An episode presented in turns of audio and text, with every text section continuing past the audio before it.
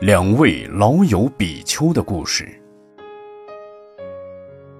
在舍卫城，有两个感情很好的朋友，分别都是积善之家的儿子。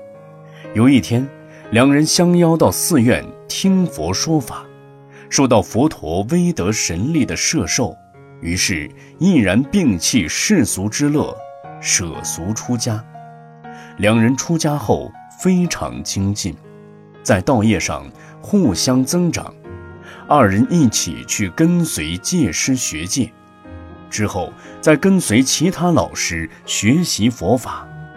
这样过了五年，二人一同来到佛所，顶礼佛陀之后，向佛陀请示法要。佛陀告诉他们说：一则内观禅坐，二则勤读经典。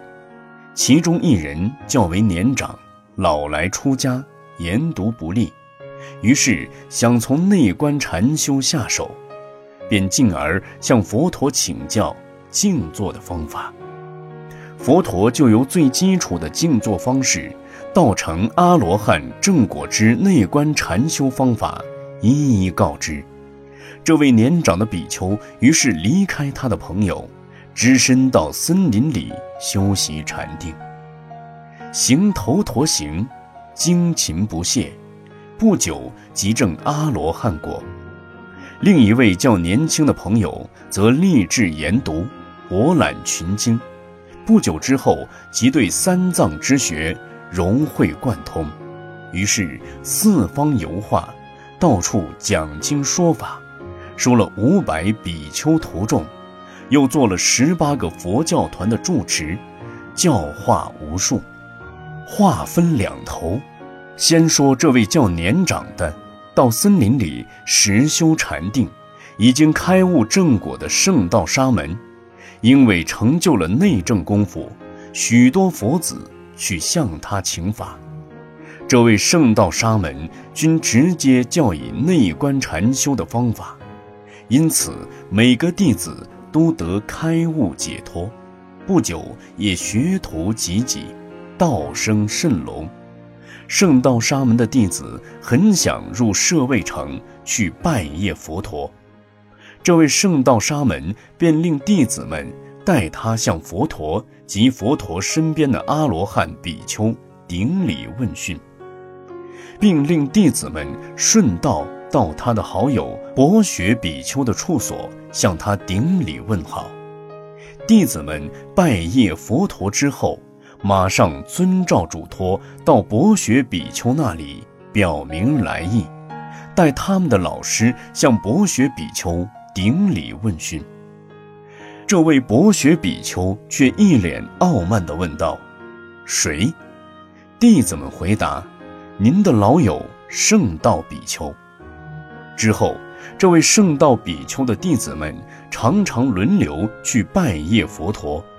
圣道比丘从不忘了嘱托弟子们顺道去顶礼他的老友博学比丘。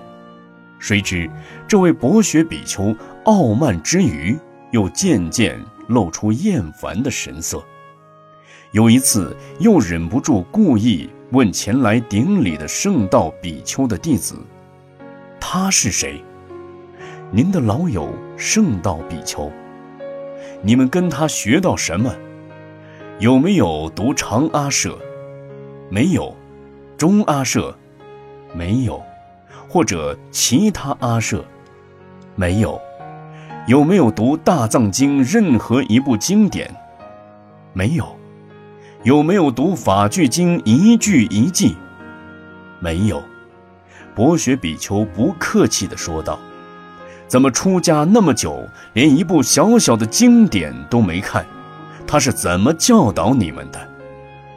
你们的老师一大把年纪才出家，穿着粪扫衣在森林里不知是怎么过的，收了那么多徒弟，竟然没有一人读过任何一部经典。其实，这位博学的比丘对他的老友。”一个年老的出家、自多不识的老比丘，竟然也有那么多徒众跟随，心里是怀着嫉妒与轻视的。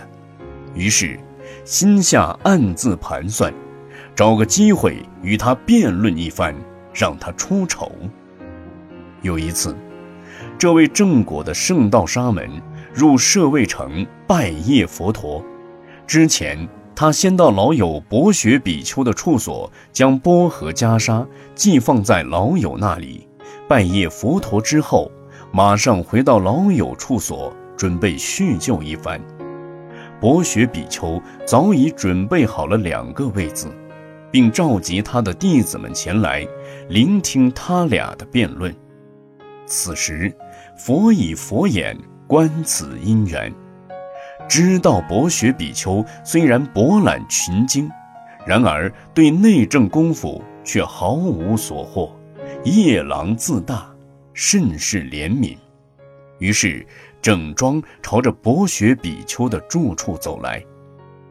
佛陀的突然到来，令大众颇感惊讶。顶礼佛陀之后，大家恭请佛陀上座。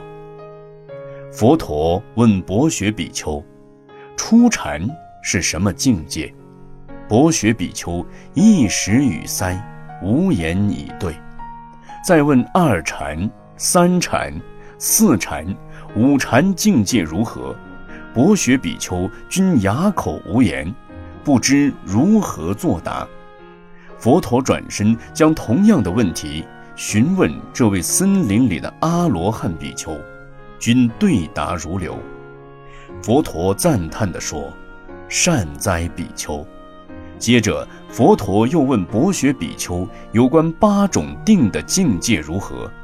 博学比丘瞠目结舌，一句也答不出来。反之，他的老友则一一回答得非常仔细。佛陀又连连赞叹：“善哉，善哉！”佛陀在问四果之未接情况如何，这些都是内观实证的境界。阿罗汉比丘从容地详细禀告佛陀，博学比丘在一旁愣愣地听着，心中惭愧不已。而佛陀又不住地赞叹阿罗汉比丘。博学比丘的弟子们不明就里，眼看佛陀不停地赞叹那个看起来毫不起眼的比丘。而他们的老师那么博学又辩才无碍，却没有得到佛陀丝毫赞许，心中甚感不服，私下交头接耳，纷纷议论佛陀不和。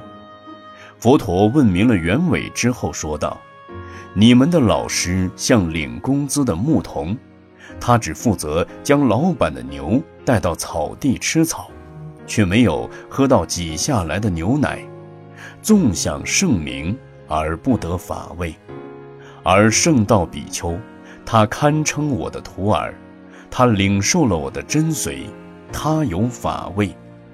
佛因而又说偈言：虽多诵经籍，放逸而不行，如木属他牛，自无沙门分。虽诵经典少，能依教实行，具足正知识，除灭贪嗔痴，善净解脱心，弃舍于世欲，此界或他界，彼得沙门分。大众闻佛说偈已，众中有多人开悟正果。